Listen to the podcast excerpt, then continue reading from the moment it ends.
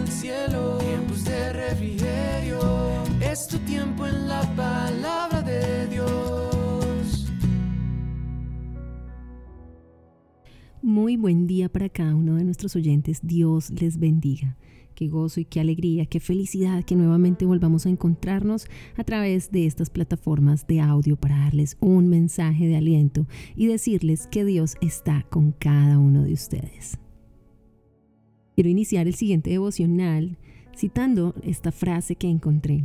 Dios te creó para bendecir la vida de otros. Alguien necesita de lo que tú tienes. Alguien necesita de tu sonrisa, de tus palabras de ánimo, de tu amor y de lo que puedes transmitir. Cuando sirves a otros, vendrá un gozo y llenura que solo Dios puede dar. Esta semana estoy hablándoles acerca de las formas o las maneras de demostrar nuestro amor hacia el Señor. Y el día de hoy voy a hablarles de lo importante que es servirle a Dios con el corazón. Leemos entonces el primer libro de Samuel, capítulo 12, verso 24, que dice, Solamente temed a Jehová y servidle de verdad con todo vuestro corazón pues considerad cuán grandes cosas ha hecho por vosotros. Y es que el profeta Samuel está utilizando un nuevo discurso de despedida para recordarle al pueblo que dedicara un tiempo para considerar cuántas cosas había hecho Dios por ellos. Hoy quisiera que por un momento te detuvieras y tomaras un tiempo para reflexionar y pensar ¿Qué es lo que permite que nuestra atención se centre en la bondad de Dios? ¿Qué es lo que ha hecho Dios para que hoy puedas estar agradecido y qué hace que tu fe se fortalezca? Definitivamente podría pensar que Dios con cada uno de nosotros ha sido bueno y hasta aquí su mano nos ha sostenido y nos ha ayudado en todo momento.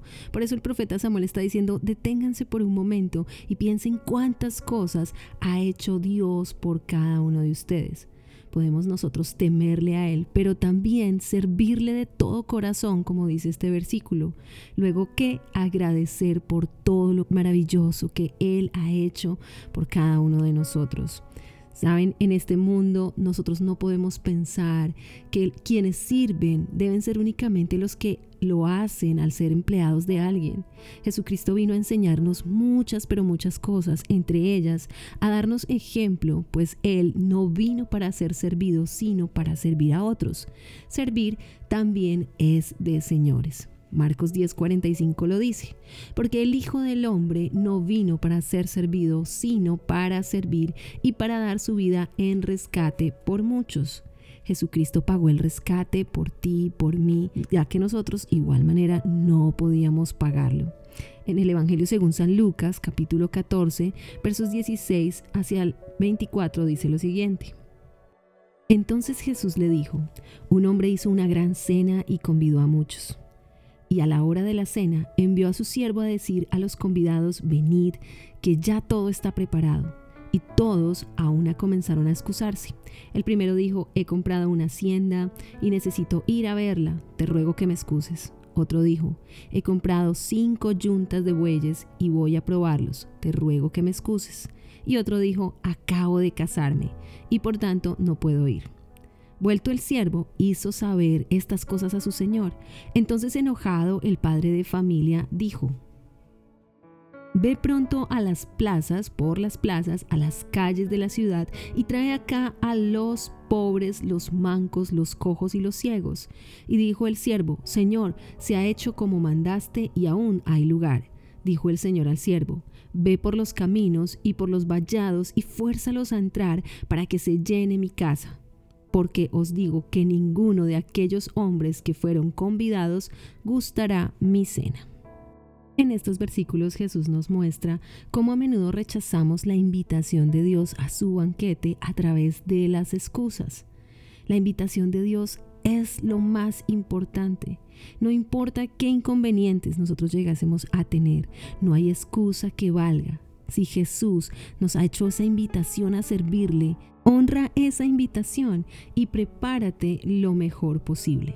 Colosenses capítulo 3, verso 17 dice, y todo lo que hagan o digan, háganlo como verdaderos seguidores del Señor Jesucristo y denle gracias a Dios el Padre por lo que Cristo ha hecho por ustedes. Esto significa que al servirle nosotros demostramos nuestro amor hacia Él, pero también estamos dándole honor en cada aspecto y actividad en lo que hacemos a diario. Y así como dice Hebreos 13:28, recibiendo nosotros un reino inconmovible, tengamos gratitud y mediante ella sirvamos a Dios agradándole con temor y reverencia.